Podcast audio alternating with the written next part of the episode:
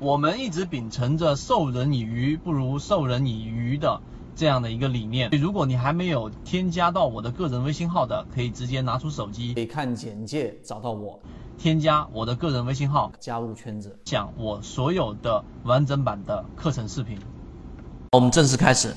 首先，我们先来看啊这一段内容和这一段文字，很多人完全不理解。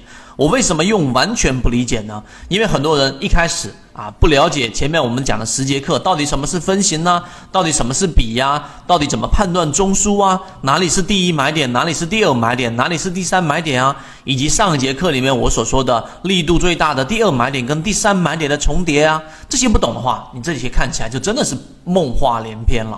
那么我来给大家做一个解读。首先我们来看。市场是有风险的，最直接的就是在里面的人看到了，然后气不过狂洗盘，这一个呢就是缠论里面不怕的。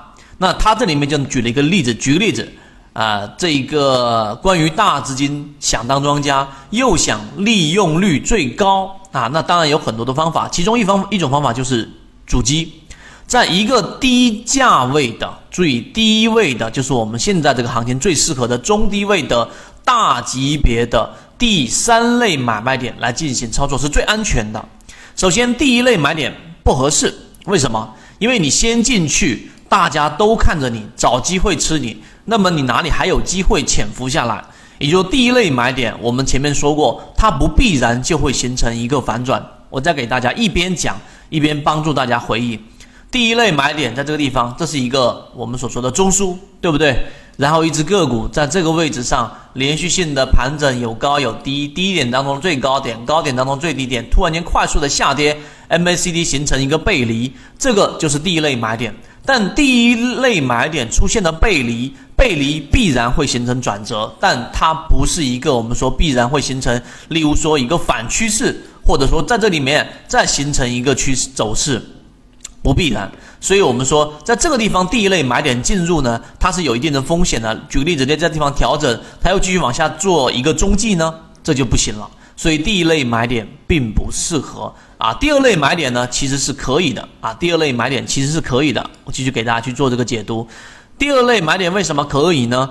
啊，一般采取比较温柔的办法，慢慢来。第三类买点介入呢，就有点硬来的感觉了。那这里就要有一定的功力，否则吃了都不知道怎么死。这样的例子呢，第一类时间，第一类买点就这个地方，时间利用率最高，对吧？第二类买点呢，就这里面突破之后的第一次回踩啊，这是第二类买点。我在为了方便大家记忆，它这地方突破之后的次级别的回踩的第一次回踩，因为它走势必完美，它必然会有一波反抽嘛，这是第二类买点。然后第三类买点是突破之后的这一个回踩嘛，对不对？这个第三类买点，那么第三类买点呢，它就有它的这一种安全性。所以第三类买点呢，它需要功力。第一，时间利用率特别高啊，它不需要在一类的买点里面的等待和二类买点里面，它如果说回踩到中枢内的扩张，或者说是回到中枢内的第二类买点的偏弱，第三类买点就等于箭在弦上。这样你突然间啊，突然进去横插一刀，除非你的实力特别强，所有的资金又没有什么期限，所以所弄的题材也没有到破到没结的这种啊地步。这样的话，你他会留下来跟你折腾，这样的话就会变成持久战。所以呢，高手就高在他一定要对盘中的庄家的脾性有充分的感觉。这个就是我们前面给大家讲的什么呢？股性。啊，你其实可以回忆我们历史进化课的每一节课里面，我都是有把这一个缠论里面的内容有穿插进去的。所以为什么我说在例行进化课里面大家感受到了威力，但却不成系统，就是这样的原因。如果一开始我没有花三年多的时间给大家做例行进化课，给大家做演示，给大家看到效果，可能大家真的没有办法沉下心做到我们说的先明则诚，先确信才去有诚心的去学习这个缠论。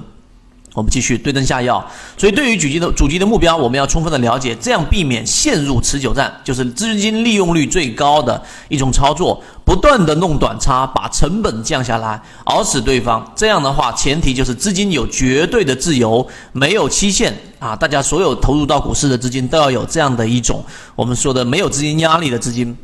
那主机一定要控制好量，最失败的主机就是主机层庄家，对吧？为什么呢？啊，为什么要在低位的第三类买点出手？这是为什么？第一类低位的第三类买点，低位的第三类买点出手，这个位置庄家的货已经不少了。这里面呢，除了逻辑上的判断，还有我们用的辅助季报数据的散户减少。那散户数量大幅减少，那就意味着什么？那就意味着我们所说的庄家的货不少。这两点确定了我们的成本啊，庄家的成本就在附近。所以，如果庄家在你第三类低位买点进去的时候，他进行大力的这样的一个打压，你是有实力在低位顶得住的。为什么？因为下去的空间不大了嘛。除非我们说的庄家这个钱出了问题，有的。有一些庄家在底部运作吸筹之后啊，大盘环境不好，他的资金就出了断裂，那么最终可能会他们干嘛呢？亏钱的情况之下，把所有的货都倒给你，就是打压嘛，这一个卖压很大。如果是这种情况，那你就成全他算了。在第三类买卖点，主机资金实力是很重要的。所所谓的资金实力啊，并不是说大家有好几个亿或几千万的资金，不一定。你哪怕是几十万，或者说一两百万，那你的资金在仓位配比上。你去控制好都是没有问题的，关键是要顶住这种突变的方向打压，所以一定要记住，只能在低位，不能与庄家的操作成本太远。所以在低位啊，这样的一只个股，这么前面有中枢，对吧？这是一个下降趋势，看左上方。然后呢，这里面形成第一类买点，有可能是说它回到这个中枢内的第二类跟第三类买点的重叠，你在这个位置进去，它就是我们说资金利用率最高最高的了。所以你看，其实并没有那么复杂。如果你把缠论的这些基本功给搞定了，其实并没有那么复杂。国内缠论是一个比较完整的买卖交易系统，适应于无论你是小白还是老股民。的一个非常完整的交易系统，能够让你在交易过程当中进入到另外一个更大的一个台阶。获取完整版缠论专栏航线，可以私聊留言获取通道。